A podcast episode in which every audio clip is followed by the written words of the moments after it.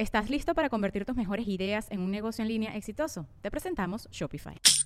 Tal vez no lo sabías, pero nuestro podcast More Than Mamis es un negocio. Y lo comenzamos, por supuesto, para desahogarnos y hablar sobre la maternidad, no para convertirnos en expertas de ventas y del e-commerce. Así que sí, necesitábamos ayuda para vender nuestro merch y poner en marcha nuestra tienda. Por eso estamos tan contentas de usar Shopify. Regístrate con tan solo un dólar por mes en shopify.com barra sonoro, todo en minúsculas. Ve a shopify.com barra sonoro para llevar tu negocio al siguiente nivel. Shopify.com barra sonoro. With everyone fighting for attention, how can your business stand out and connect with customers? Easy. Get Constant Contact. Constant Contact's award winning marketing platform has helped millions of small businesses stand out, stay top of mind, and see big results fast. Constant Contact makes it easy to promote your business with powerful tools like email and SMS marketing, social media posting, and even events management. With Constant Contact, you'll reach new audiences grow your customer list, and communicate more effectively to sell more, raise more, and fast track growth. Don't know much about marketing? No sweat. Constant Contact's writing assistant tools and automation features help you say the right thing at the right time every time. Plus, you can send with confidence, knowing your emails are actually reaching your customers thanks to Constant Contact's best in class 97% deliverability rate. I'm a small business owner, and I believe that this is a great tool for other small business owners. In small businesses, you need to create a team. And if you're starting by yourself, Constant Contact can be the team that you need. Tackle any challenge with Constant Contact's expert live customer support. Plus, everything's backed by the 30 day money back guarantee. So get going and start growing your business today with a free trial at constantcontact.com. Just go to constantcontact.com right now. Constant Contact, helping the small stand tall. ConstantContact.com. ¿Qué tan mágico sería encontrarte un lugar donde vendan todos los instrumentos místicos para crear experiencias poderosas de sonido? Instrumentos como cajas de shruti, koshis, zanzulas, handpans, gongs, cuencos de los Himalayas, flautas, y más. En Tepozcuencos, Coyoacán, vas a poder encontrarlos. Su tienda está ubicada en el corazón de Coyoacán, en la Ciudad de México. Además, ofrecen cursos presenciales en Ciudad de México, Toluca, Amatlán de Quetzalcoatl y El Bajío. También cuentan con un tutorial a distancia. Contáctalos a través de su Instagram, tepos-cuencos-coyoacán o al teléfono 55 44 43 0106. Gracias al maestro Jeffrey Torkington por ser el patrocinador oficial de Sabiduría Psicodélica. ¿Qué pasaría si metes en una licuadora la rosa de Guadalupe y a Jodorowsky? Anecdotario Psicodélico es una compilación de historias de gente ordinaria en situaciones psicodélicas extraordinarias una comedia mística mexicana diseñada para viajar. Casos de la vida real donde todo podría parecer muy normal, hasta que los psicodélicos aparecen y le dan giros radicales a los personajes, llevándolos por aventuras completamente inesperadas. Seis historias y seis personajes radicalmente distintos, todos unidos por la psicodelia permítete abrir los ojos al universo multidimensional. Las plantas de poder solo quieren mostrarte que el único y verdadero maestro eres tú. Anecdotario psicodélico narrado por Janina Tomasini. Suscríbete a través de nuestro link podimo.com diagonal latam diagonal anecdotario psicodélico y aprovecha la oferta que tenemos para ti 80 pesos por tres meses o lo que quiere decir 4 dólares por tres meses. Tendrás acceso a más de 10.000 audiolibros en español y todos los podcasts originales que habitan en Podimo. No olvides que Podimo es de las pocas plataformas en el mundo que benefician directamente a los generadores de contenido. Así que esos 80 pesos que pagues irán directamente para nosotros para apoyar este gran proyecto. Y no olvides suscribirte únicamente a través de nuestro link. Lo repito por última vez, podimo.com, diagonal latam, diagonal anecdotario psicodélico. Gracias por apoyarnos.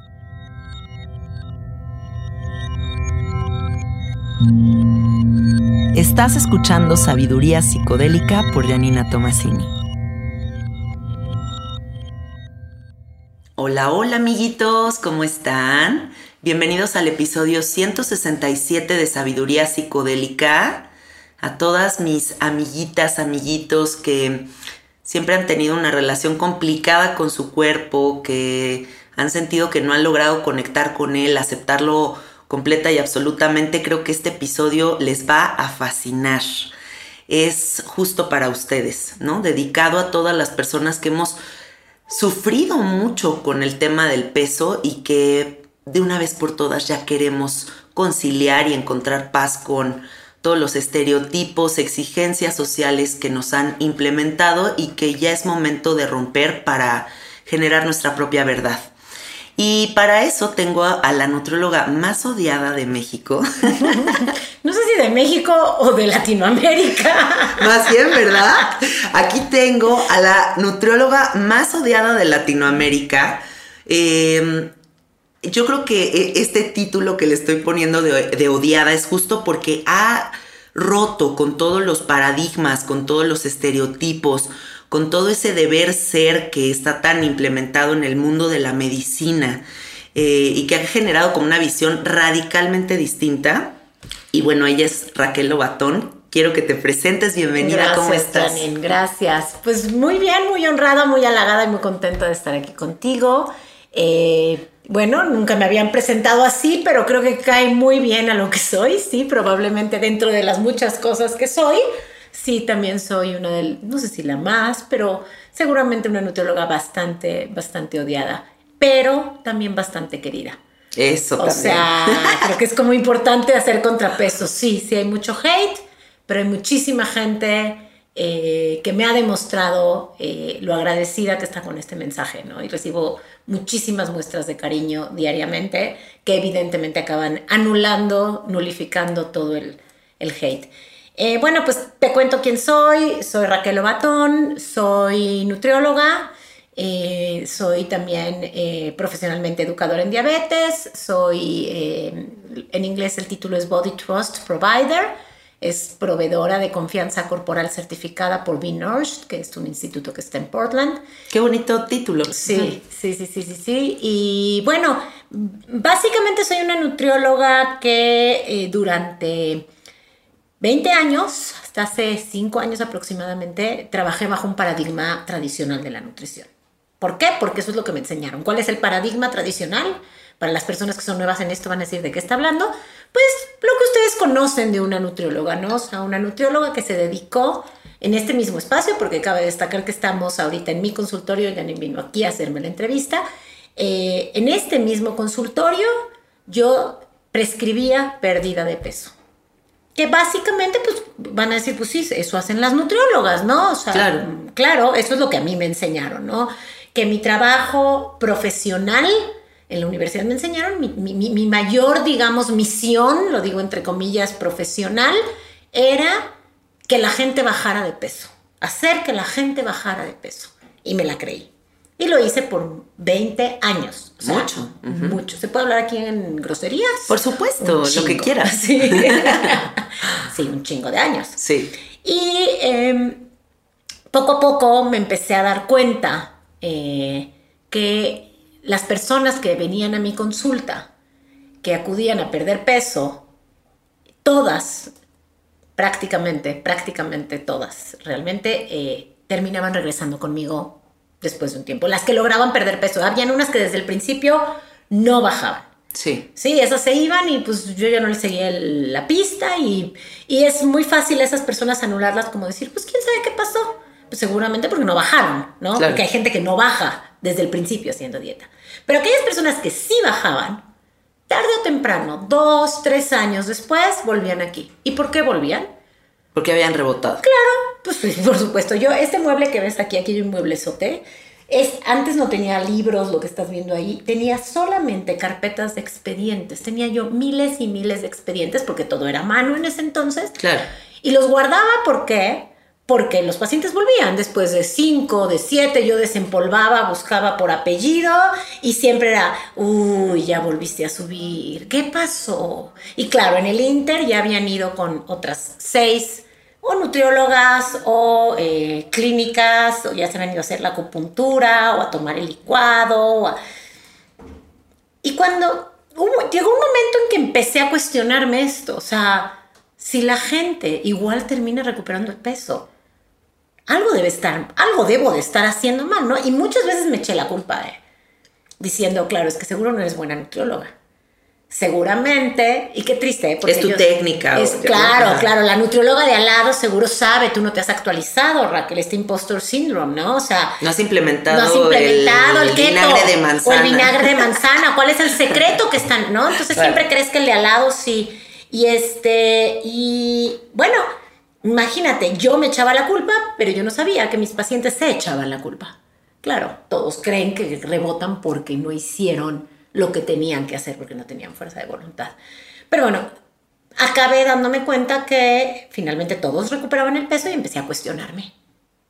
Y no era nada más que recuperaban el peso, quizás eso es lo de menos realmente. Lo peor es que cada vez volvían a mí con una peor relación con su cuerpo y con la comida.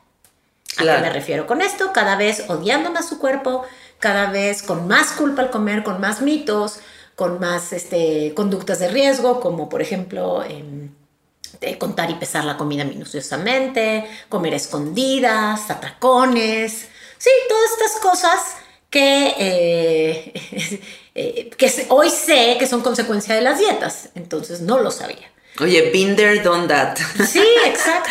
Me imagino, me imagino. Entonces, bueno, eh, empecé a cuestionarme. Es importante que lo sepa la audiencia porque no me están viendo y para quienes no me conocen. Soy una mujer delgada, que siempre ha sido delgada y que en su vida ha hecho una sola dieta, jamás.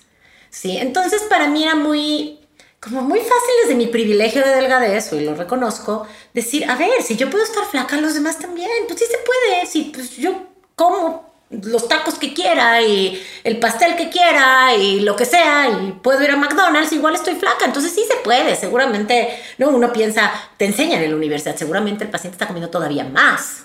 Sí, triste porque nos enseñan a desconfiar de los pacientes. Sí, totalmente. Totalmente, totalmente. Y bueno, eh, me vino una crisis profesional hace cinco años muy fuerte, cuando empecé a, a, sentirme incómoda con mi profesión.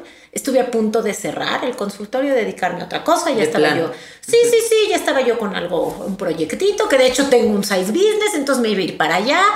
Y, y de pronto este, descubrí en redes sociales, porque esto nadie me lo enseñó en la universidad, jamás en los 25 años, digamos, porque fueron 5 de carrera más 20 de trabajo en ningún curso de actualización, en ningún congreso a los que fui, escuché hablar de que había otra forma de abordar la salud, la nutrición y la alimentación y el peso.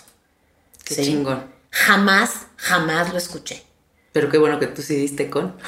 y en redes sociales, en cuentas en inglés. Hace cinco años, cuatro años, no había nadie hablando en español de esto. Pero descubro en redes sociales que hay algo que se llama salud en todas las tallas por sus siglas en inglés, es HACE, Health at Every Size. Y salud en todas las tallas, por esto digo, me da tanto coraje que no nos enseñaron porque existe desde los años 80, para que me entiendas. Bueno, acabo de ver un documental em, en Netflix sobre la anatomía de la vagina femenina, eh, bueno, obviamente, y mm, es una cosa ridícula, pero hasta hace 20 años no se tenía un esquema y un mapeo, ¿no? O sea, así de reciente es el placer femenino. Y así de patriarcal. Y así de patriarcal es la, medicina, ¿no? Como para que no se tuviera una, un mapeo claro de qué es el clítoris, pero de qué es la vulva, de, o sea, no se sabía. Entonces, también estos temas de los que tú estás hablando son completamente nuevos, porque venimos de un sistema que nos ha dicho que gordo es igual a sucio o gordo es igual a no saludable. A todo, a descuidado, a flojo, como dijiste, a sucio, a irresponsable. Tiene un problema psicológico. Ah, claro, seguro se traga sus emociones, tiene que sanar sus heridas ancestrales, o sea, pendejada y media, ¿no? O sea, todo con tal de seguir em, seguir promoviendo esta mentira, mentira tan violenta y que tanto daño ha hecho, ha hecho de que todas las personas están destinadas a ser delgadas, que todas las personas pueden y deben ser delgadas, lo cual es una mentira. Pero bueno, es que ya me, ya me, ya me adelanté mucho, pero Ok, bueno. sí, regresa Claro, a esta parte donde encuentras toda esta información en salud inglés. en todas las tallas, empiezo a leer, me explota la cabeza, empiezo a escuchar, a leer libros, aquí tengo varios de evidencia científica, que básicamente lo que dicen es, pues nos vendieron un montón de mentiras y no las creímos, completitas, y no las seguimos creyendo, y, y la gente que nos está viendo seguramente se las sigue creyendo. Pero basta un poquito de sentido común para darnos cuenta de que son mentiras. ¿Y cuáles son estas mentiras, Janine? Bueno, la primera, que es una mentira más a nivel social, crecimos con esta idea, esta mentira de que hay jerarquías corporales, que hay cuerpos que son mejores que otros. Qué grueso. Sí, claro, que hay cuerpos que merecen mayor oportunidades, mayores oportunidades, mayor validación, mayor validación, aplausos, etcétera, ¿no? Sí. Y también que se asocian a cuestiones positivas, ¿no? Esto es cierta apariencia se asocia al éxito, a el, Te vas a casar. Cla- claro, es un cuerpo que, que es deseado, es un cuerpo de una persona que seguramente es responsable, exitosa, disciplinada, si es flaca. Y claro, ¿Cuándo, cuándo hemos visto una película con una protagónica Gorda. galana gorda? gorda. O sea, nunca. Nunca, nunca. Siempre los gordos son el personaje secundario, el Y el malo, chistosito. el tonto, el chistoso, el mejor amigo. O la mujer que está intentando adelgazar y hasta que adelgaza, entonces se vuelve la protagonista o la exitosa o la que es feliz para siempre. Nunca va Sí. a ser feliz para siempre gorda. Sí. Este, pero bueno, entonces, eh, estas mentiras, ¿no? La primera es que hay una jerarquía corporal. Y realmente en esta sociedad, bueno, sí existe. Si se trata mejor a las personas blancas, delgadas, eh, eh, eh, perdón, heterosexuales. O sea, hay diferentes identidades de privilegio, ¿no? Sí. Pero la delgadez es una muy clara. Pero la delgadez es una de esas identidades de privilegio que la gente ni siquiera se cuestiona. O sea, la gente sí cree que una persona delgada es mejor que una gorda. Sí lo cree. Sí lo creen. Sí lo creen que... Y lo pueden creer, yo creo, ahorita podríamos decir el 98% de la Sí, sociedad. claro, o sea, claro, sí. claro. Cuando dicen, sé tu mejor versión es delgada. ¿Por qué? ¿Quién dice? ¿No? Eh, y la segunda mentira, que ya hablé hace ratito un poco de eso, es esta mentira de que todo el mundo, todo lo que todos los cuerpos están destinados a ser delgados. Que todo el mundo puede y debe ser delgado como un imperativo moral. No es cierto. ¿Estás listo para convertir tus mejores ideas en un negocio en línea exitoso? Te presentamos Shopify. Tal vez no lo sabías, pero nuestro podcast More Than Mamis es un negocio y lo empezamos por supuesto para desahogarnos y hablar sobre la maternidad, no para convertirnos en expertas de ventas y del e-commerce. Así que sí, necesitábamos ayuda para vender nuestro merch y poner en marcha nuestra tienda. ¿Y cómo suena con Shopify? Llegó otra venta. Shopify es la plataforma de comercio que está revolucionando millones de negocios en todo el mundo. Ya seas un emprendedor desde tu casa o desde donde sea, Shopify es la única herramienta que necesitas para iniciar, administrar y hacer crecer tu negocio sin dificultades. Con Shopify puedo gestionar pedidos, envíos y pagos desde cualquier lugar, brindándote toda la información y estadísticas de tus ventas al detalle. Regístrate para un periodo de prueba con tan solo un dólar al mes en shopify.com barra sonoro, todo en minúsculas. Ve a shopify.com barra sonoro para llevar tu negocio al siguiente nivel. Shopify.com barra sonoro. La diversidad corporal existe, los cuerpos vienen en diferentes... Sale a la calle y observa. Hay más altos, más bajos, más morenos, más rubios, más gordos y más flacos. Sí. Los cuerpos gordos y los cuerpos flacos han existido siempre. Tuve cuadros del, del siglo XVIII. Hay cuerpos gordos y flacos representados. Y no Sí, había- las pinturas, las esculturas. son Claro, y no había McDonald's. sí. ¿eh? ¿Ok? Entonces, claro. ¿Por qué? Porque los cuerpos por naturaleza venimos en tamaños diversos, igual que en otras especies. Igual que hay perros de diferentes tamaños, igual que hay peces de diferentes tamaños, los humanos también venimos en diferentes tamaños. Mi abuelita decía una frase que le he compartido varias veces aquí en el podcast. Un perro San Bernardo nunca va a ser un chihuahua y un chihuahua nunca va a ser un San Ah, Bernardo. bueno, no, te voy a mandar un video, justamente Health at Every Size, la gente que nos está viendo que lo busque. Hay un video en YouTube que se llama Poodle Science, que habla justo, explica esto de salud en todas las tallas con perros. Perros. Exacto. Y Para que lo entendamos. Claro, claro, porque habla de, de mastines y de poodles. Y dice, o sea, los poodles, que son los delgados, digamos, del cuento, es, creen que si adelgaza un mastín va a ser igual a ellos. No es cierto. Va a ser un mastín hambriado. Sí. No, pero no va a ser un, un poodle. ahora también como dices esto y, y me imagino como esta necedad nuestra que está tan implícita en querer alcanzar algo que no es natural, ¿no? O sea, que si yo fuera muy morena y de pelo negro y quisiera ser güera y blanca, o si yo fuera ya una mujer que tiene 70 años pero no quisiera tener ni una arruga y entonces sigo haciéndome operaciones y estirándome y como tratando de desafiar las leyes naturales para conseguir algo que no es natural. ¿De dónde viene este anhelo tan hijo de puta que tenemos todos de querer ser delgados? ¿Por qué no podemos ceder, no en ningún momento? Porque todo el tiempo estamos anhelando llegar ahí. Porque vivimos en una sociedad gordofóbica. Es decir, en una sociedad que otorga mayores privilegios a las personas delgadas.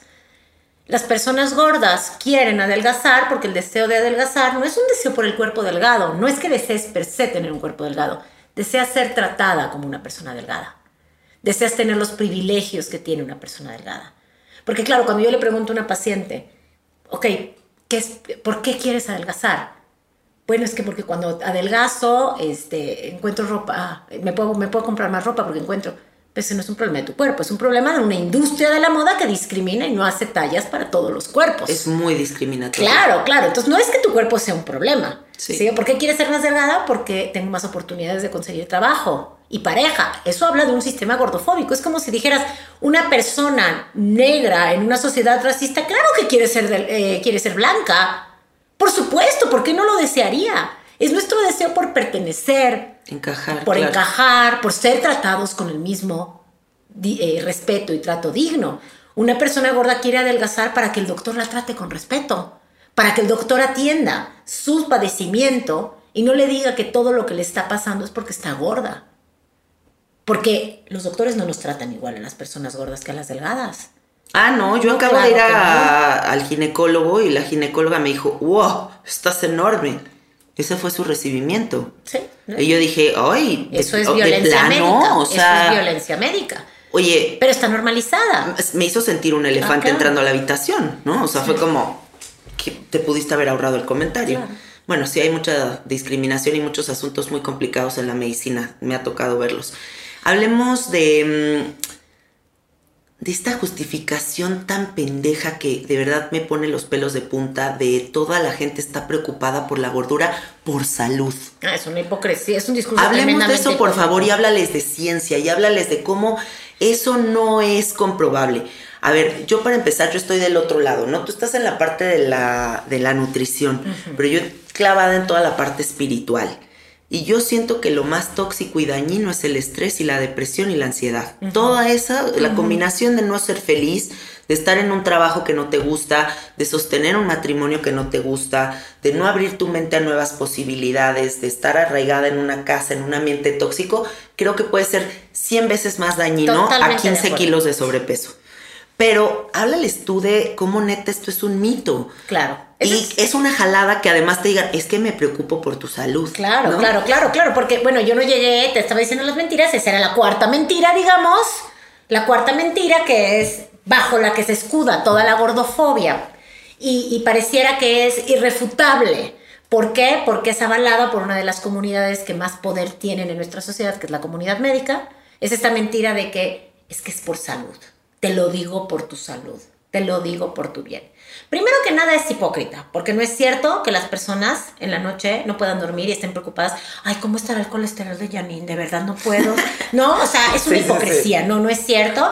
Y porque las personas no son igual de violentas, juiciosas, digamos, si se tratara realmente de salud, con las personas que no nos ponemos protector solar. O sea, tú crees que todo el tiempo pensar, ay Raquel, te pusiste protector solar hoy, qué irresponsable eres, que no te quieres. O sea, o con las personas que fuman o que toman alcohol. Sí, conductas que podrían realmente poner, sí podrían poner en riesgo la salud y nadie está juzgando. Y yo tampoco juzgo a la persona que fuma o toma alcohol. La vida de cada quien es asunto de cada quien la salud de cada quien es asunto de cada quien y a mí nadie me debe salud. ¿Sí? Entonces, primero que nada es un discurso hipócrita, porque no es cierto que la gente no duerma pensando en la salud del otro. No es cierto.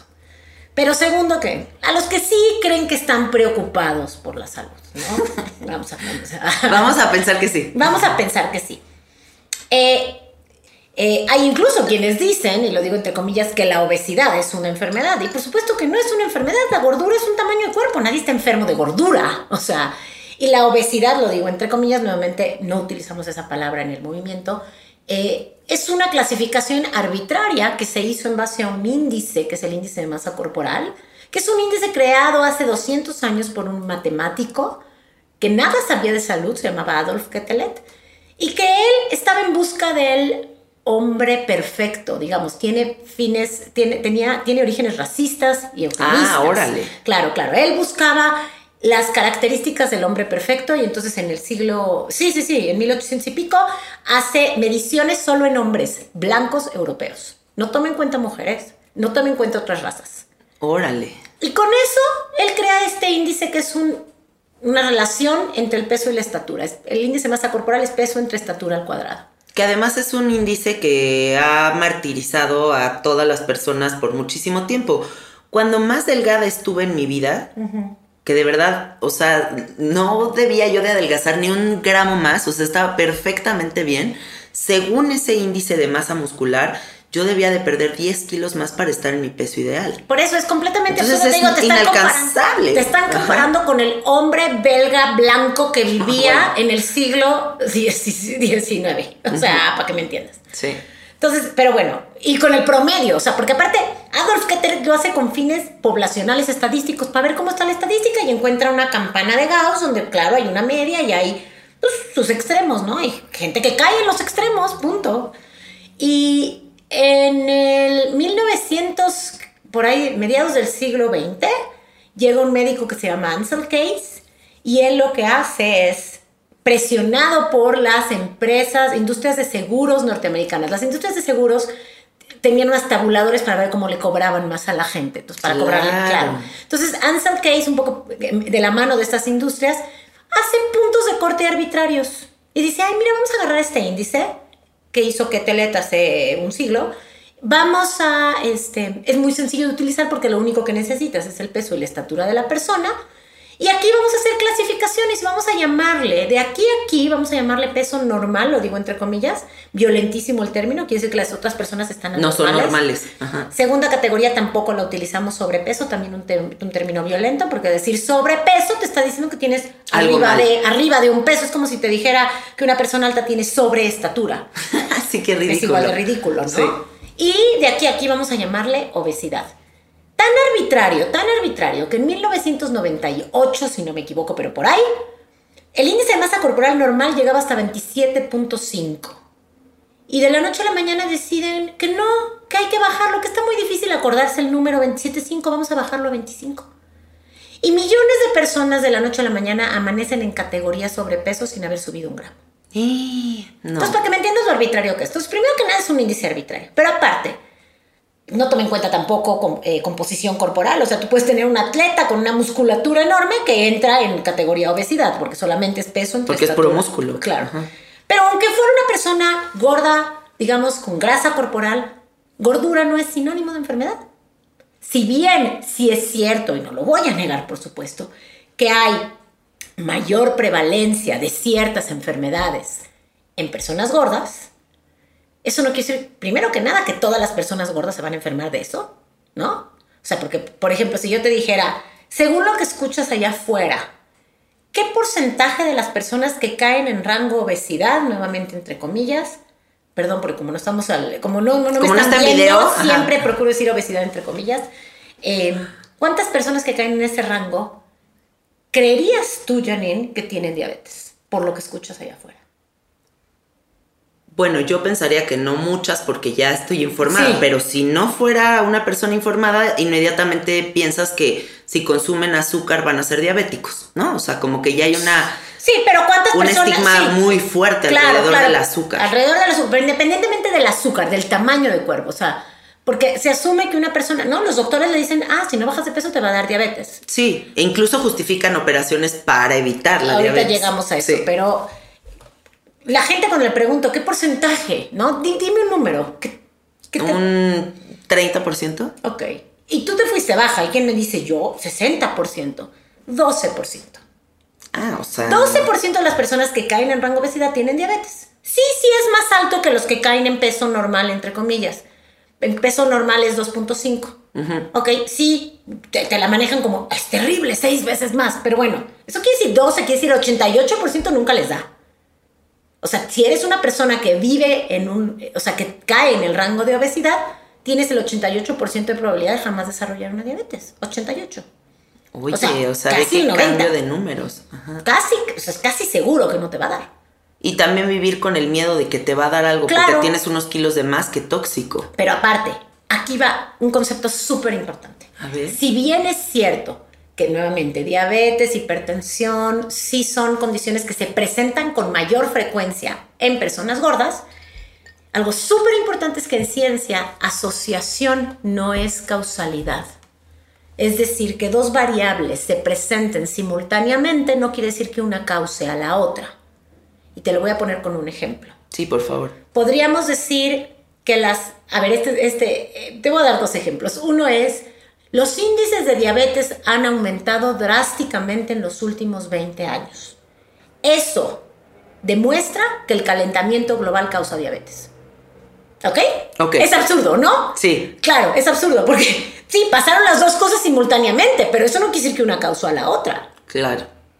O, por ejemplo, sabemos que las personas que tienen dientes amarillos presentan con mayor frecuencia cáncer de pulmón. No, pues que. ¿Podrías decir que el diente amarillo causa el cáncer de pulmón? No.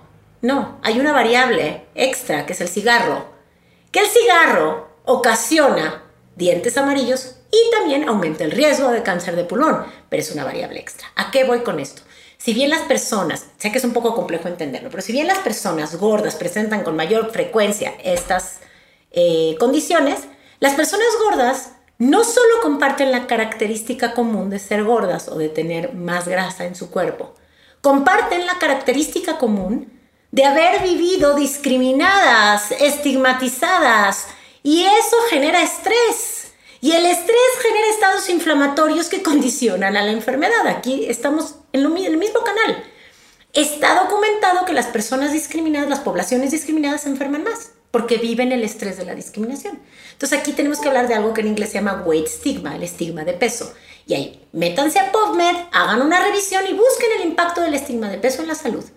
Y cómo Ese es lo más dañino que existe. ¿Ok? Esa es una. Claro. La otra, también las personas gordas comparten como característica común que prácticamente todas, yo creo que me atrevería a decir que casi todas, sobre, bueno, si, si viven en una cultura como la nuestra, han pasado la vida a dieta. Porque han pasado la vida Sí. intentando escapar del estigma y de la go- gordofobia. Sí. Y entonces, sabemos hoy en día que los ciclos de pérdida y ganancia de peso, esto que en inglés se llama weight cycling, subir y bajar también, métanse a PubMed, metan weight cycling y efectos en la salud, sabemos que este ciclaje de peso ocasiona aumento en hormonas inflamatorias que condicionan a la enfermedad. O sea, a lo mejor las personas gordas no se enferman más porque están gordas, se enferman más porque han pasado la vida dieta, porque han vivido discriminación y porque también han vivido discriminación por parte de los médicos. Y al vivir discriminación por parte de los médicos, ¿qué hacen? Ya no van al médico. Claro. Ya no quiero ir, me va a regañar. Qué duro. Claro, las personas gordas, por ejemplo, hay estudios que muestran que llegan con mucho más frecuencia a urgencias porque se esperan al final, porque ya no quieren ir a prevenir antes porque les da miedo que los regañen. O hablemos también de la cantidad de mujeres que embarazadas sufren violencia inhumana, obstétrica, obstétrica y gordofóbica mezclada por con estar eh, gordas embarazadas. Claro, ¿no? ¿cómo Y es? les dicen, no, ¿cómo es posible que te hayas atrevido a embarazarte así? Sí, por eso. Entonces, claro, hay muchísimos más factores que pueden influir. Entonces, no es una relación causal. Ahora, a las personas que nos escuchan, porque probablemente haya quien diga, sí, genuinamente estoy preocupada por la salud de mi hija gorda, de mi hermana gorda, de mi papá gordo, de mi amigo gordo. Si le de verdad están preocupados, lo mejor que pueden hacer por la salud de una persona gorda es dejarle de insistir que pierda peso es aceptarla como es. Es dejarle de insistir que haga dieta. ¿Sí? Y es ayudarle a combatir la gordofobia. Porque eso, claro que va a impactar positivamente en la salud de todas las personas gordas. Ay, qué bonito. Sí. Ajo, que así sea, de verdad. Sí. Em, bueno, yo como eh, como persona que he vivido todo este asunto, ¿no? A lo largo de mi vida. Eh, desde que soy muy joven, desde los 15 años, eh, empiezo a tomar pastillas para bajar de peso. Em, no recuerdo muchos momentos de mi vida en los que no haya estado en una dieta, ¿no? O sea, siempre he estado metida en una dieta, siempre he estado en el anhelo de estar delgada, que también me ha restado mucha presencia porque siempre estoy en un futuro inalcanzable, ¿no? Nunca estoy en el presente aceptando mi cuerpo tal y como es, sino que estoy en un anhelo futuro, claro, en un anhelo futuro. Te hacen creer que tu cuerpo es un cuerpo en transición. Exactamente. Y que tu vida se pone en pausa hasta que llegues a eso. Ajá. Y, mm, y ha sido muy duro porque al final me recuerdo a mí misma, incluso cuando fui más delgada de todo y siempre viví en un yugo por tres kilos de más, ¿no? O sea, siempre había como esta sensación de hay que alcanzar algo más. Eh, porque viene desde las abuelas, desde la mamá, desde las tías, desde toda una familia que tiene un pacto fuertísimo con la delgadez, ¿no? Tenemos que ser delgadas para ser chidas o para ser mujeres más valiosas o, ¿sabes? Como que hay esta necesidad de tener que sostener eso mientras que nuestra naturaleza son los cuerpos grandes. Claro, es ir en contra de tu genética, ¿no? Pero es que estos mandatos de delgadez, claro que son transgeneracionales, se van heredando. Y evidentemente, pues sí, con mucha compasión hacia tu mamá y tu abuela, y porque todo esto es lo que sabían, ¿sí? ¿No?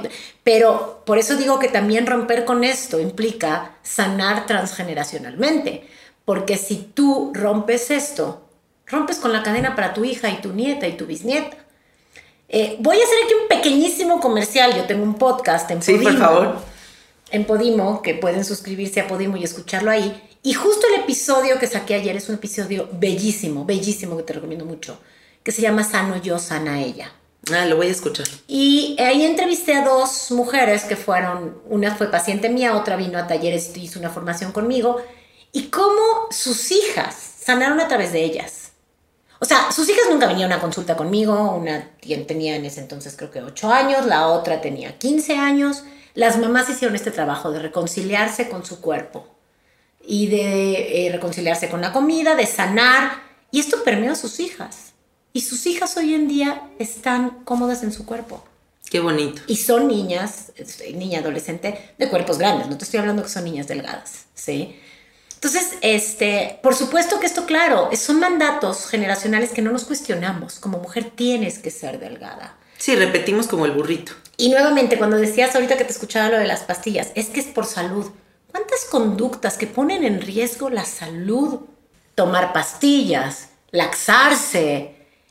A ver, ya hace rato estábamos hablando de esto. Mutilar un órgano sano en nombre de la salud. Porque llamemos a las cosas por su nombre una cirugía bariátrica es la mutilación de un órgano sano en nombre de la salud. Qué fuerte. Y las cirugías bariátricas traen enormes consecuencias a la salud de las personas. Pero nadie habla de esto. Ah, claro, todo el mundo lo idealiza. Ah, claro, porque lo único importante es estar flaco. Sí, lo que haya detrás, ya si te colapsas, vale madre, pero en la sociedad ya te pones con una talla mediana y eh, te ves muy bonito. toda la admiración. Entonces, bueno, aquí, quien tenga más curiosidad, les recomiendo ampliamente el perfil de Mariana Den Hollander en Instagram. Ella tiene un libro que se llama La cirugía que más pesa, lo tengo por acá. Y Mariana es una mujer que hace una denuncia muy contundente a las cirugías bariátricas. Ella era una mujer gorda, sana, y la convencieron que por salud, lo digo entre comillas, se tenía que operar. Ella ya había hecho las paces con su cuerpo y estaba bien con su cuerpo. Pero le dijeron que su cuerpo era una bomba de tiempo que iba a explotar en algún momento, le iba a dar diabetes, le iba... Cosa que, claro que no sabemos, tenía el 88%, ya sabemos, de probabilidad de jamás tener una diabetes. Que aparte si le hubiera dado una diabetes, pues se trata la diabetes como una persona delgada que se trata una diabetes, ¿no? Claro. Y hoy en día Mariana es una mujer delgada con enormes problemas, enormes problemas de salud. Ay, qué feo. Y claro, dice, hoy en día ya nadie se preocupa por mi salud. Cuando estaba Porque estoy delgada. Claro, claro, nadie se preocupa. Nadie le dice me preocupa tu salud. Y además cuerpos vemos eh, alimentación, hábitos, historias, pensamientos, no sabemos, ¿no? O sea, realmente no podemos determinar nada de lo que hay en una persona por su exterior. Em, yo creo que yo el momento en el que más he tocado fondo con este tema, así que lo voy a confesar aquí, nunca lo he platicado, es la primera vez que me voy a abrir a decir esto. Em, hace poco fui a comer con una amiga que tiene muy arraigada la gordofobia y tiene mucho miedo a engordar porque eso es lo que le han enseñado, ¿no? Es una mujer muy delgada y sin embargo se siente gorda. Y me dijo, ¿por qué no te pones una grapa en el estómago y te sientes delgada? Y vas a conectar con eso y te vas a sentir súper feliz, ¿no? Y yo vengo haciendo muchísimo trabajo personal para aceptarme, para ya soltar las dietas, para no obsesionarme con estar delgada, romper la cadena de la abuela, de la mamá, de, o sea, ¿sabes? Chingo de chamba. Y toda esa pinche chamba se colapsa en un instante con un comentario. Me mete ese pinche gusano en la cabeza y empiezo a considerarlo. Ay, Dios. Empiezo a considerarlo y empiezo a ver videos en TikTok, pero en YouTube, pero en Instagram, pero me empiezo a informar, pero eh, chance no me ver mal, pero chance y entonces no le digo a mi esposo y me voy escondidas a hacérmelo. O sea, y cuando me di cuenta de que yo estaba haciendo todo ese plan para hacerme ese daño a escondidas, fue el momento de más tocar fondo de mi vida. Me dan ganas de llorar de acordar. Ay, ya no. Y fue un momento en el que fui con mi psicóloga y le dije, estoy considerando esto y esto para mí ya se me hace el colmo de los colmos, lo más incongruente con mi mensaje, con lo que soy como persona, con lo que promuevo. El que siquiera yo lo considere para mí es como si me lo hubiera hecho. O sea, y en ese instante algo muy profundo se sanó. Cuando me di cuenta de que no más, ¿no? O sea, me vale madre cuánto pese, me vale madre las dietas, me vale madre lo que opine la sociedad. Lo que yo tengo que hacer es encontrar ese amor y esa armonía para dejar de estar en esas subidas, bajadas, yo, yo, subo, bajo, eh, busco otra opción, el anhelo en el futuro y poner mi atención en la presencia y en el amor. Totalmente. Y yo creo que todas las que me están escuchando y que han llegado hasta ahí, hasta esa oscuridad de pensar en mutilarte para solucionar algo, ojalá eso puedan- Solucionar entre comillas. Solucionar, porque exactamente. Tu cuerpo nunca fue el problema. Sí, no es solución porque no hay nada No malo. hay nada malo en un cuerpo grande. Y lo que me gustaría compartirles es que un primo mío murió después de un intento de hacerse un bypass gástrico que no salió bien y murió. Eh, y yo sé que tú tienes en tu perfil de Instagram cientos de testimonios de personas que han hecho esto y que se han hecho daños irreversibles, siendo personas gordas, sanas, que por la necesidad de estar delgados cambian su vida a que todo se vuelve un desastre. Totalmente, totalmente. Y creo que bien importante, si alguien que nos está escuchando se hizo la cirugía bariátrica, esto no es una crítica al individuo, es una crítica al sistema. Sí. O sea, yo entiendo que te hagas una cirugía bariátrica en un mundo tan gordofóbicamente mierda como el que vivimos. Porque claro, tu deseo de ser tratada como persona delgada es muy grande y es normal. Sí, es normal que tengas ese anhelo y que estés dispuesta a jugártela. Pero creo que es bien importante que sepan que hay que tomar las decisiones de manera informada. Infórmense primero, vean cuáles son las consecuencias. Las personas con cirugías bariátricas tienen que tomar de por vida vitaminas muy caras, no es cualquier vitamina. Tienen problemas dentales, problemas gástricos, muchos. no son asegurables. No son Las aseguradoras no y como dice Mariana, Mariana, esta mujer que te digo del, del libro, que creo que aquí te lo enseño. Ah, no, ahorita te lo enseño. Este, dice, mm, Mariana dice, hacerte una cirugía bariátrica es como jugar a la ruleta rusa, porque te puede tocar la bala. No sabes, no sabes cómo te va a tocar y te puede tocar la bala. Este, y bueno, creo que algo también que no he dicho y que para mí es muy importante decir en cualquier espacio al que voy, eh, y así como decías, hasta hace 20 años no había un mapeo de vagina. Bueno, lo que quiero decir es desde 1957, por ahí creo, fue el primer documento que hay. Y ya vinieron de ahí varios, varios, el último, han habido metaanálisis ya, que demuestran que las dietas no sirven. Esto es bien importante. Y nos lo dicen. Está documentado que el 95% de las personas que pierden peso con una dieta lo recuperan. 95. Y dos terceras partes suben más de lo que habían bajado. El rebote es inminente. Sí. Con cualquier dieta, ¿eh? No, no, no me digan nada más. Ay, no, es con las extremas. No, no, no, no, no. Con cualquier dieta, aunque te digan que es estilo de vida, cambio de hábitos, detox, les pongan sus nombres elegantes, ¿no? Luego, reset metabólico multifuncional, les ponen nombres rimbombantes para que Sí. crean que ahora es algo nuevo, todos son pechuga y lechuga asada, pechuga asada y lechuga, todos, todas las dietas. Almendritas. Almendras contadas. contadas. Ajá. Este, y yo estuve ahí, o sea, quiero decir, yo estuve ahí, yo prescribí eso. Sí. Eh, todas, todas, cuando les decía por qué mis pacientes regresaban, porque el rebote es inminente. Es inminente. No es porque hiciste algo mal. No es porque no tengas fuerza de voluntad. Es porque tú, al hacer dieta, llevas a tu cuerpo un peso que no le corresponde. Porque tú subalimentas a tu cuerpo, eso es la dieta, un estado de subalimentación de semihambruna, donde tu cuerpo, cuando suspendes la dieta, porque la tienes es que suspender, porque no es sostenible, porque nadie puede vivir en un estado de semihambruna comiendo menos de lo que necesita. Qué horror. Tu cuerpo en ese momento hace todo lo posible por regresar a su peso o un poquito más arriba para tener colchón de protección por si hay otro periodo de hambruna el día de mañana. Claro. Hay que entender, amiguitos, que la mente está diseñada para protegernos. O sea, por eso es que la mente nunca ha sido el aliado, ¿no? La mente está en un sistema de supervivencia, está viendo que no te ataque nada, que no corras peligro en nada. Y por eso es que ese sistema de alerta siempre va a querer guardar en caso de que no haya, ¿no? Claro, claro, claro. Y totalmente esto que llamamos el cerebro primitivo, en el momento la dieta la percibe como un estado de hambruna. No sabe, tu, tu, tu, tu, cuerpo, tu, tu mente, tu cerebro no sabe. Sí, que dice, ¿y dejaste de comer haciendo? voluntariamente porque vives en el siglo XXI y los estándares de belleza son ridículos. O porque quieres entrar en el vestido de Marilyn Monroe. ¿no? ¿qué tal eso? El cuerpo, el cerebro no sabe eso. Entiende que se acabó la comida. Sí. Se acabó, hay hambruna, hay guerra. Y nuestro cerebro primitivo hace todo lo posible por resistirse a la pérdida de peso. Porque se- esa pérdida de peso pone en peligro nuestra vida. Nos podemos morir si la hambruna se prolonga. Entonces hace todo lo posible por defender tu peso. Claro. Entonces, ¿Qué podemos empezar a hacer? O sea, ¿qué sí podemos hacer, Raquel, para estar bien, para estar tranquilas, para aceptarnos? ¿Qué sí se puede hacer? bueno, lo primero es, bueno, primero entender que hay otra forma de mirar las cosas. Y es un trabajo bien difícil.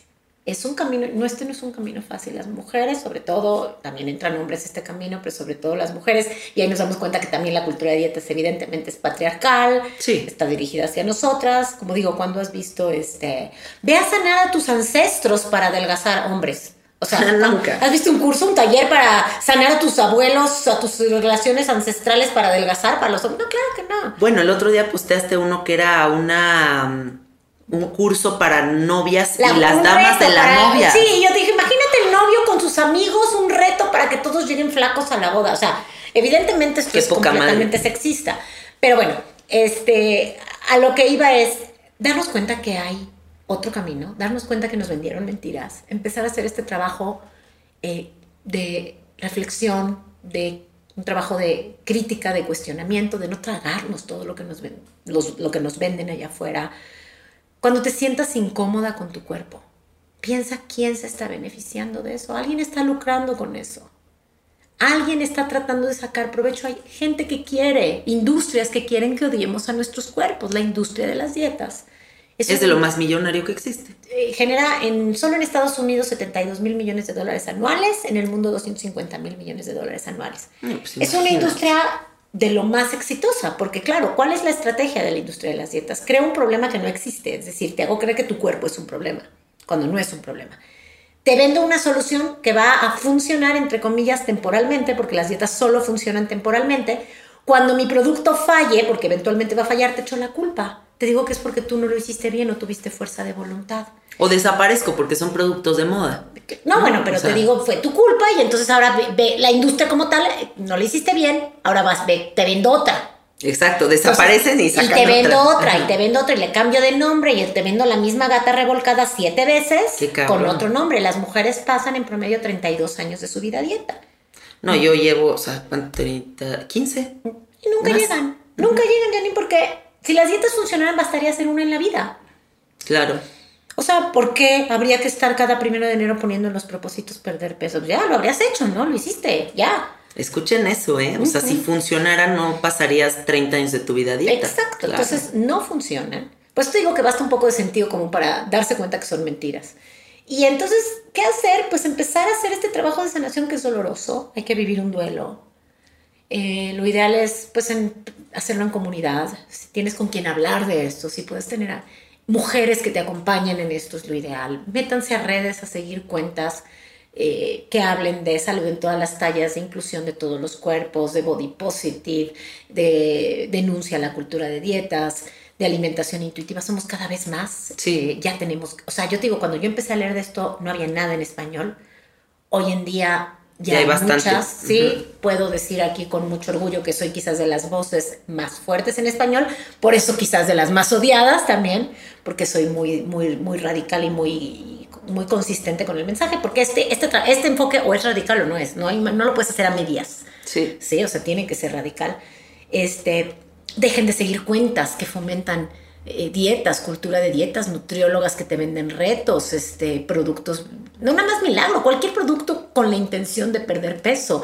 Eh, cuentas fit que te hacen sentir incómoda con tu cuerpo, limpia tus redes sociales, tira la basura, tus dietas del pasado, tus shakers de proteína, tus, todas tus pastillas.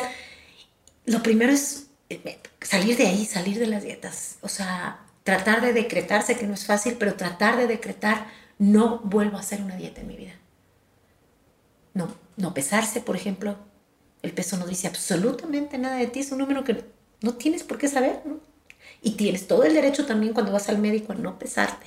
Sí, no tienen por qué pesarte. No tienen, ¿no? No voy a que me pesen. O sea, finalmente hay muy pocas eh, justificaciones reales médicas para pesar cuando van a calcular un medicamento en base al peso. Pero es muy raro. Entonces tienes todo el derecho a no pesarte o si insisten puedes pedir un peso ciego, que no se te comente el peso y no se haga ningún comentario sobre tu peso. Y bueno, empezar a, a buscar, a ver en redes también cuerpos diversos buscar diversidad corporal. Cada vez hay más cuentas que promueven activistas gordas, eh, mujeres que están promoviendo estos cuerpos eh, diversos. Sí, ve una lonja en una red social, o sea. Claro, normalicemos un cuerpo normal, güey. Normalicemos la celulitis, normalicemos las estrías, porque son normales. Sí, además es tan transitorio, ¿no? Nuestro pasar por aquí, este recipiente. Em, hace poco murió una tía y te lo juro, la vi en el ataúd y dije, es que en cualquier momento vas a estar aquí. O sea, ¿por qué perdemos tanto tiempo con la obsesión? Totalmente. Mm, para mí, uno de los momentos clave eh, para querer solucionar mi obsesión con ser delgada fue darme cuenta de la cantidad de tiempo, diagonal, energía que yo invertía todos los días en ese pensamiento y el potencial que tenía esa energía invertida en algo más. O sea, de broma le decía yo a mis amigos, es que ya podría ser premio Nobel de literatura, cabrón. Si me pusiera a escribir, me pusiera a invertir toda esa energía en hacer un libro. o sea, ¿no? Naomi Wolf dice en el libro El mito de la belleza, dice, las dietas son el sedante político más poderoso de la historia, porque una población hambrienta es una población dócil. Por supuesto, si tú vives con hambre, no puedes pensar en otra cosa más que en comida. Y yo no creo que ninguna mujer eh, podría llegar a ser presidente de un país contando calorías, contando sus almendras. ¿A qué hora? No, hay manera. o sea, ¿te imaginas a Angela Merkel ahorita pensando si se comió seis o siete almendras? No, claro que no. Claro. Entonces, claro, porque hay, o sea, es, hay, también, eh, eh, vamos, toda esta información de que la cultura de las dietas empieza a ser mucho más perversa y más encaminada a las mujeres en el momento en que las mujeres salen de la cocina, de sus casas a trabajar, en el momento en que tienen derecho a voto. Entonces es como otro sistema de control. Le llaman Total. la burca de Occidente, digamos, ¿no? O sea, cabrón. La burca de Occidente. Sí, claro. Y claro, porque, o sea, si una mujer vive el 80% del tiempo de su vida obsesionada con el peso, entonces no es exitosa profesionalmente, pero no tiene múltiples proyectos, pero no puede salir a cenar con tantas personas, pero, o sea, es muy restrictivo y es limitante a final de cuentas, ¿no? Y también creo que la medicina más poderosa que existe en esta vida es reconectar con nuestro poder.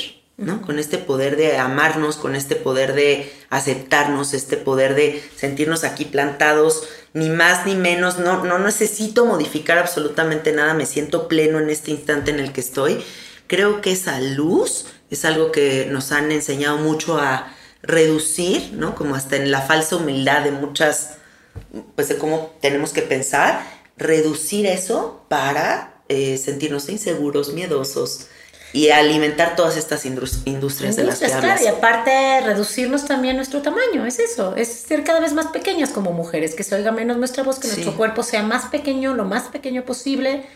Justamente, por ejemplo, en las etapas, en, en los momentos de la vida donde la mujer, digamos, suele ser el centro, es cuando más se le, se le exige que se encoja para una boda para en el embarazo, ¿no? Es como no subas de peso en la boda, adelgaza en tu graduación, en, o sea, en cualquier evento es, tienes que más más, hasta más chiquita, ocupa menos espacio, encógete. O incluso muchas mujeres, ¿no? Tienen ese diálogo como de, es que yo soy chiquita y quieres ser chiquita. Y, o sea, y como que siempre buscan como que el hombre sea más grande. Claro, siempre día, entonces normalicemos ser más grande que tu, marido, que tu pareja. Normalicemos comer más que tu pareja, si tu pareja es hombre. O sea, es que es, es, es, ¿no?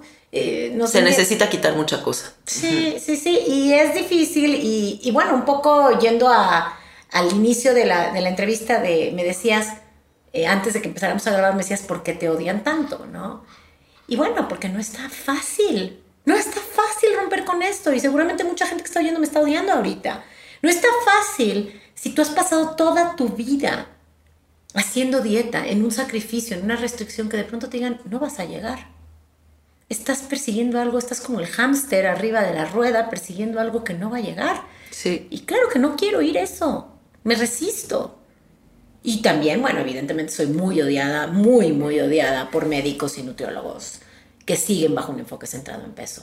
No, pues porque claro, si tu movimiento se activa y se populariza, les vas a quitar la chamba, güey. Y es lo que está pasando. Muchos pacientes están empezando a ser conscientes de esto claro. y van con nutriólogos centrados en peso. Es como los denuncian. Es como todos los doctores que nos odian a todos los que trabajamos con psicodélicos, porque a ver, psiquiatra, ya no va a ir el paciente contigo a que le metas tres pastillas diarias y se va a comer un honguito noble y le va a quitar todos sus problemas, pues obviamente somos una industria que amenaza, al sistema médico. ¿Sí? Entonces, sí, claro, claro, estamos amenazando un sistema, una industria multimillonaria. Eh, sabemos que, por ejemplo, esta, esta parte es como muy importante, toda la investigación que hay atrás de, entre comillas, la obesidad y los peligros de la obesidad son financiados por las farmacéuticas y por cirujanos bariatras. Tú vétete a ver, métanse a ver cuando ven un artículo de los peligros de la obesidad. ¿Quién financia? Generalmente son las farmacéuticas que hacen medicamentos para perder peso. Qué horrible. O estas asociaciones de obesidad que hay, Obesity Research, Obesity, son financiadas por las farmacéuticas. Es que creo que lo más importante aquí sería cuestionar realmente todo lo que está a nuestro alrededor.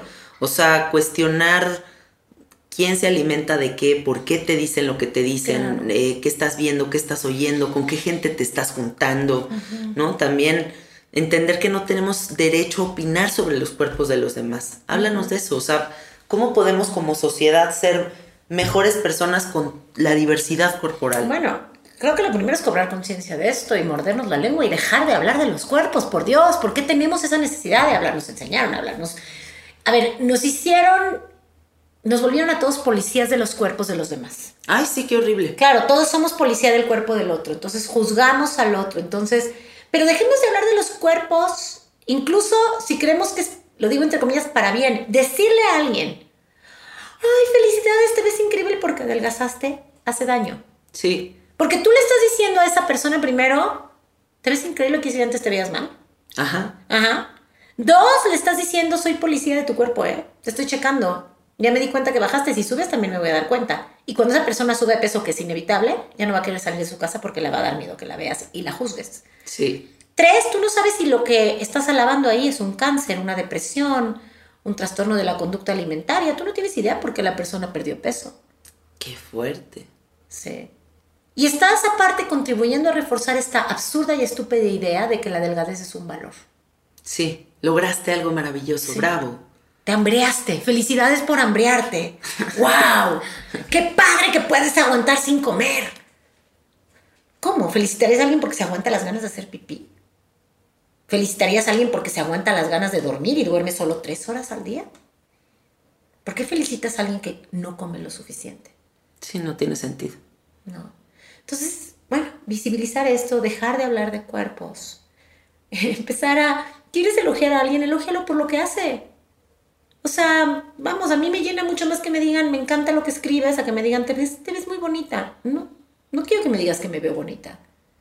Quiero que me digas que lo que hago tiene impacto en el mundo, ¿me entiendes?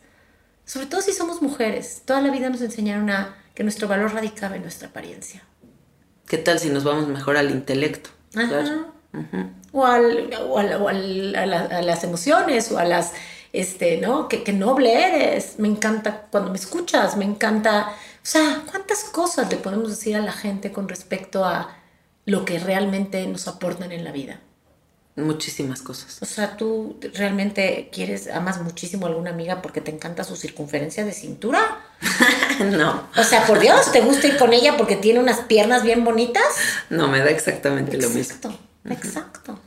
Y también comprender eso, ¿no? Para todas las personas que están en esa crisis con su cuerpo, nadie de las personas que están a tu alrededor están contigo por cómo luces. Totalmente. Y si están contigo por cómo luces, échate a correr. Déjalos, o sea, exacto. Sí. Más bien tú eliges ya no estar ahí. Sí, exacto. ¿En qué consiste una consulta con Raquel, que no es una nutrióloga que te va a decir cómete tres almendras y tres rebanaditas de jamón de pavo? Sí, yo jamás te voy a decir qué comer. Ay, Nunca. qué bendición. Jamás, no. ¿De qué se trata entonces? Sí, eh, pues básicamente lo que hago es ayudo a las personas a sanar su relación con su cuerpo y con la comida. Básicamente. ¿Cómo?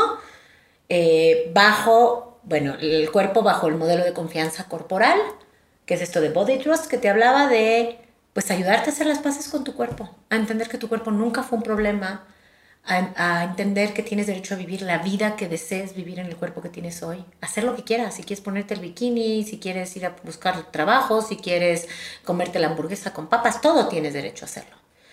Eh, y entendiendo parte, este es un concepto que sé que es muy, muy disruptivo, pero entendiendo que no te tiene que gustar tu cuerpo. También nos vendieron la idea de que nos tiene que gustar. No te tiene que gustar. Si te gusta está padrísimo, pero si no te gusta, eso no, eso no quiere decir que no puedas respetarlo, amarlo, tratarlo con gratitud. Y volvemos a lo mismo, ¿te gustan los cuerpos de tus seres queridos? No. O sea, ni siquiera te lo cuestionas. No. No. Me encanta su alma, su luz. Claro, su pero vibra, sus cuerpos o sea, ni siquiera lo, como que no los cuestionamos, ¿no? ¿Por qué? No. Porque no es importante. De hecho, la cosa favorita de mi vida es la pancita de mi esposo. Ok. pero a lo que voy es, claro, ni siquiera te cuestionas. O sea, tú puedes amar a alguien, tratarlo con respeto, eh, con cariño, honrarlo, agradecerle estar en tu vida sin que te guste su cuerpo. Sí, por supuesto. ¿Y por qué no puedes hacer lo mismo con el tuyo? Claro.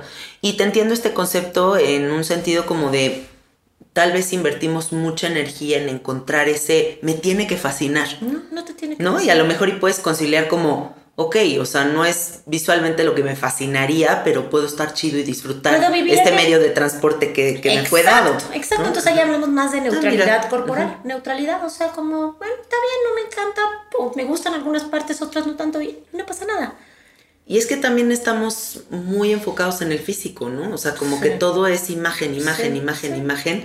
Y hemos perdido muy cabrón eh, la profundidad. O sea, el de verdad conectar profundamente con alguien, investigar qué le gusta, qué siente, eh, cuál es su background. O sea, como que no entramos en esas, ¿no? Yo siempre critico mucho como el, el- el small talk, como las platiquitas que son todas como por encima y no nos llevan a ningún lado. Nada profundo, sí. Sí, y siento que recobrar la profundidad nos hace conectar realmente con lo que tiene una persona dentro. Es que este enfoque 100% nos hace mejores seres humanos. O sea, porque te hace ver muchas cosas que, o sea, más allá de las dietas y más allá de, ¿no?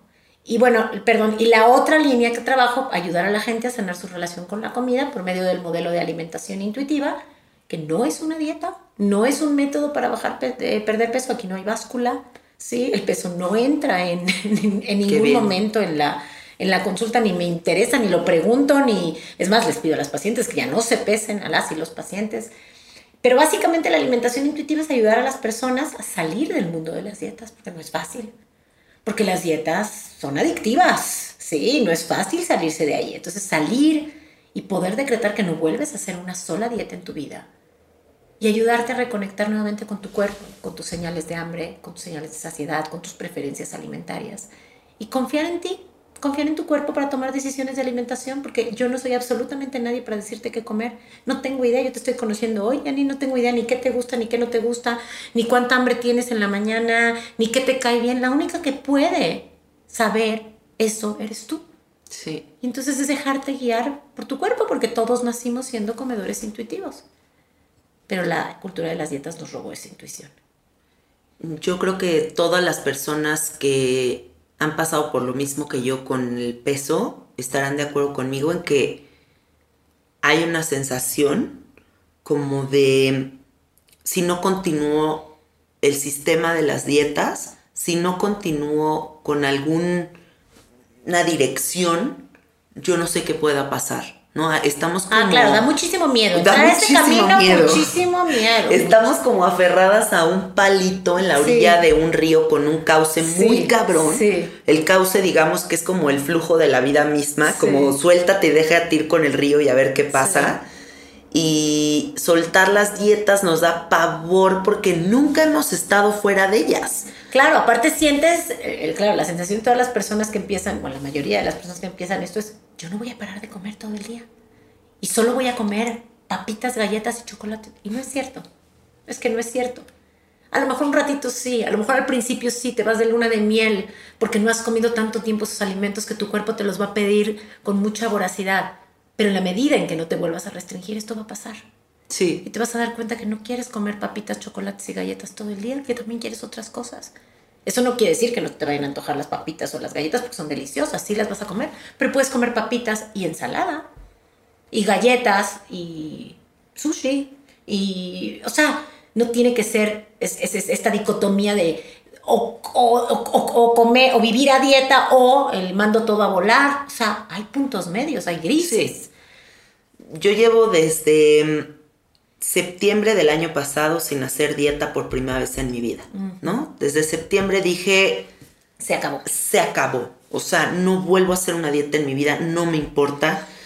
Hablé con mi mamá y le dije, no quiero que vuelvas a opinar absolutamente nada sobre Es mi bien cuerpo. importante poner límites. Poner límites con la familia es sumamente importante porque siempre este comentario de, ay, qué bien te ves, ay, hoy, ah, deberías hacer ya tu dieta, ay, no, el pan es el diablo, ¿no? Y como todos estos comentarios influyen e impactan a niveles que de verdad, si nos están escuchando mamás, si nos están escuchando... Ay, sí, por favor, ya no hablen de los Por favor, cuerpos ya de sus no hijas. hablen. Vi, vi ayer un Sí. video en TikTok, ¿no? De una, de una mujer que le compra unos jeans nuevos a su hija de 5 años.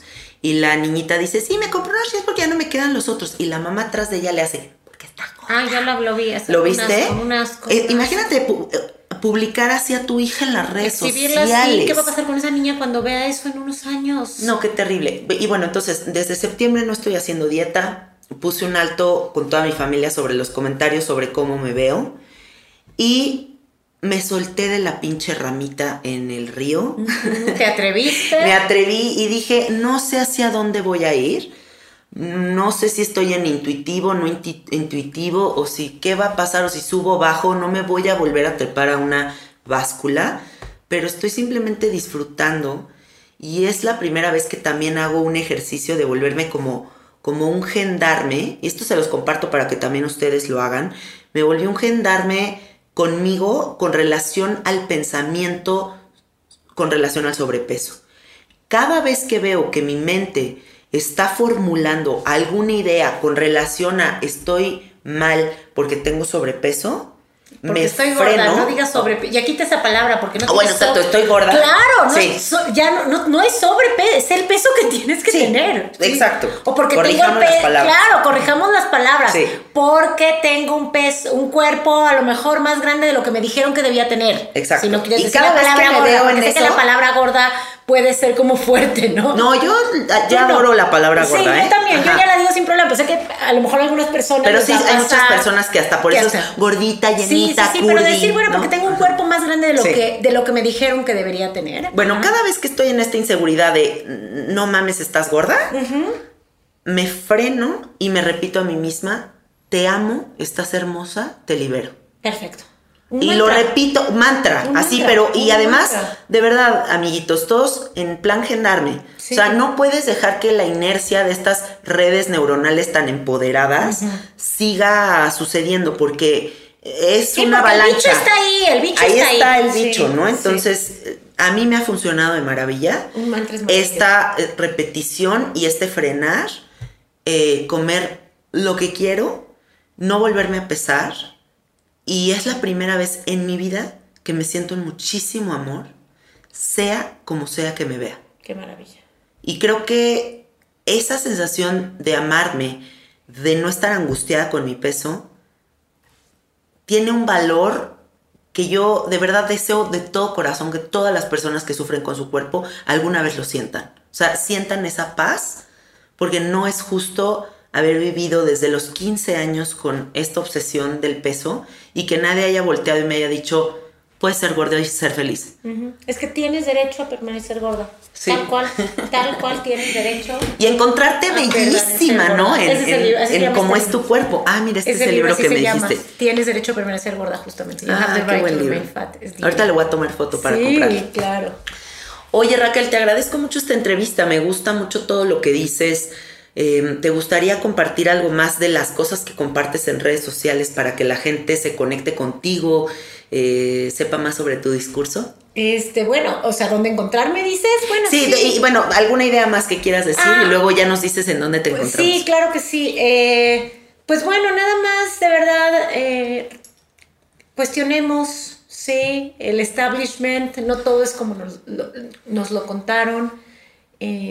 Tenemos el derecho a vivir la vida que deseamos en el cuerpo que tenemos. La diversidad corporal existe y va a seguir existiendo. Normalicémosla. Sí, respetémosla. Luego me dicen, es que tú estás promoviendo la obesidad. No, yo no estoy promoviendo, estoy promoviendo la diversidad corporal. Yo no estoy promoviendo que la gente se vuelva. Yo no, yo no, yo no, no estoy diciendo a todo el mundo mañana ya deje de ser delgado, por favor, vamos a empezar a discriminar a los. de- Eso sería promover la obesidad, discriminar a los delgados, dejar de hacer ropa chica para los delgados, empezar a humillarlos, eso sería. No, no, no. No estamos, estamos promoviendo la diversidad, ¿sí? Que todas las personas puedan vivir en paz en su cuerpo. Sí, entonces, este, pues nada, infórmense, hay otra forma de ver las cosas, hay otra forma de, de habitar el cuerpo, hay otra forma de eh, co- conectar con nuestro cuerpo, con la alimentación. Nadie merece vivir en un estadio, en un estado de eh, restricción alimentaria. Las dietas son eso. Nadie. Ojalá pudieras decir, si estás escuchando este episodio, desde hoy ni una dieta más. Ojalá. Ni una dieta más. Eso deseo de todo corazón, que este episodio las invite, los invite a todos a decir no más. Ni una dieta más. Y yo por último me gustaría agregar también qué tan ridículo es que pretendamos que en un planeta en donde existe semejante diversidad natural, racial, pretendamos que todos seamos iguales.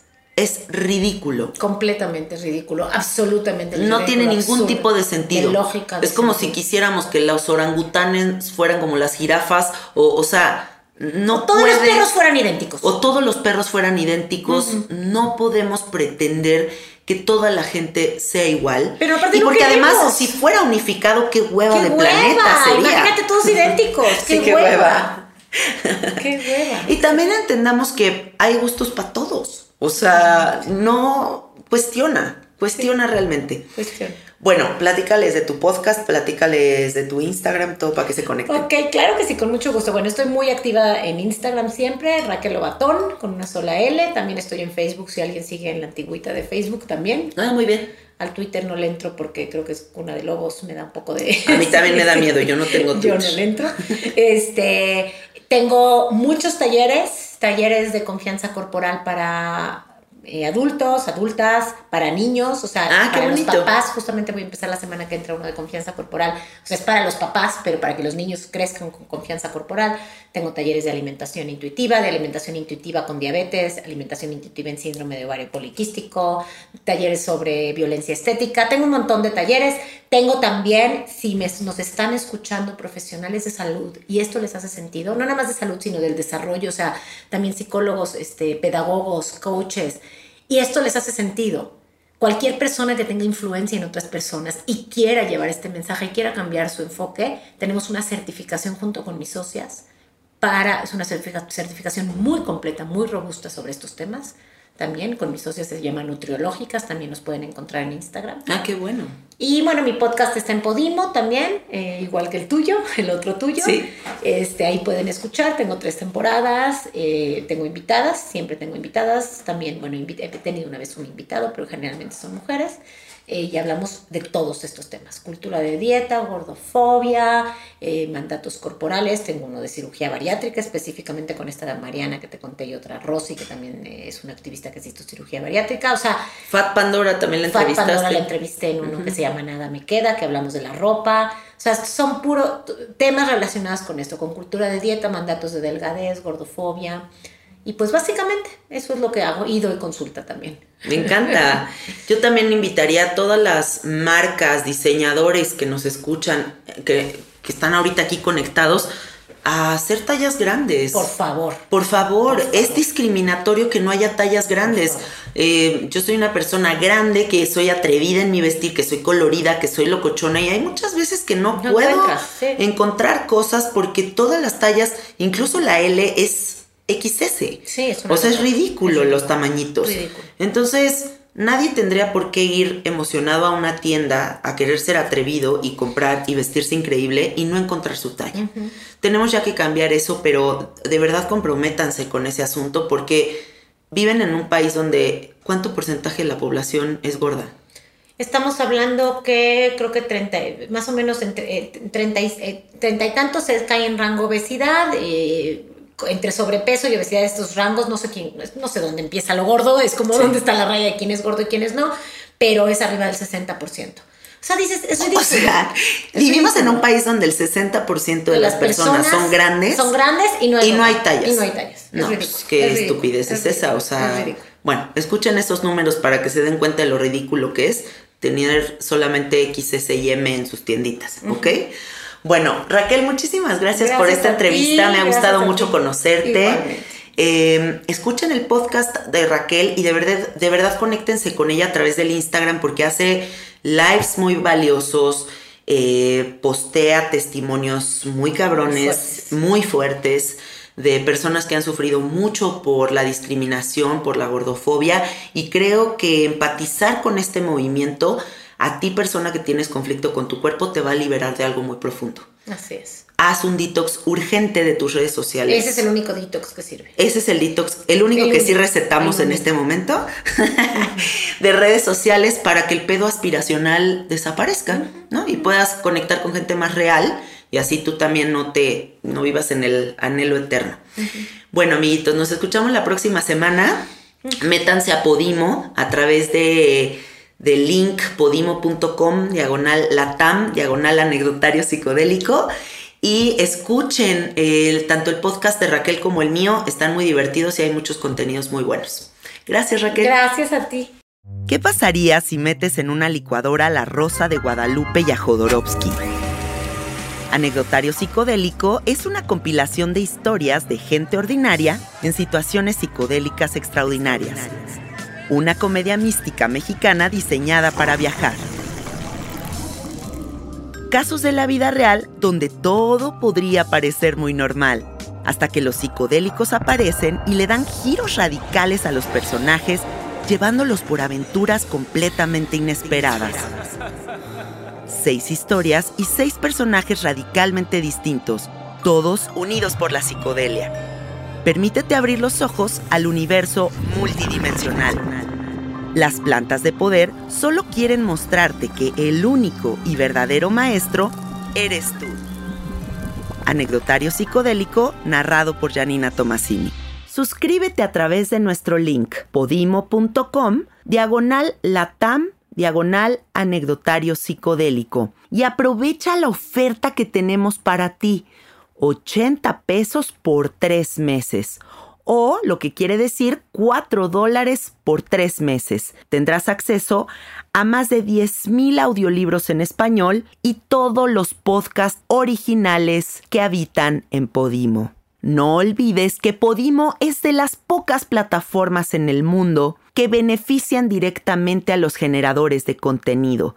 Así que esos 80 pesos que pagues irán directamente para nosotros para apoyar este gran proyecto. Y no olvides suscribirte únicamente a través de nuestro link. Lo repito por última vez, podimo.com, diagonal latam, diagonal anecdotario psicodélico. Gracias por apoyarnos.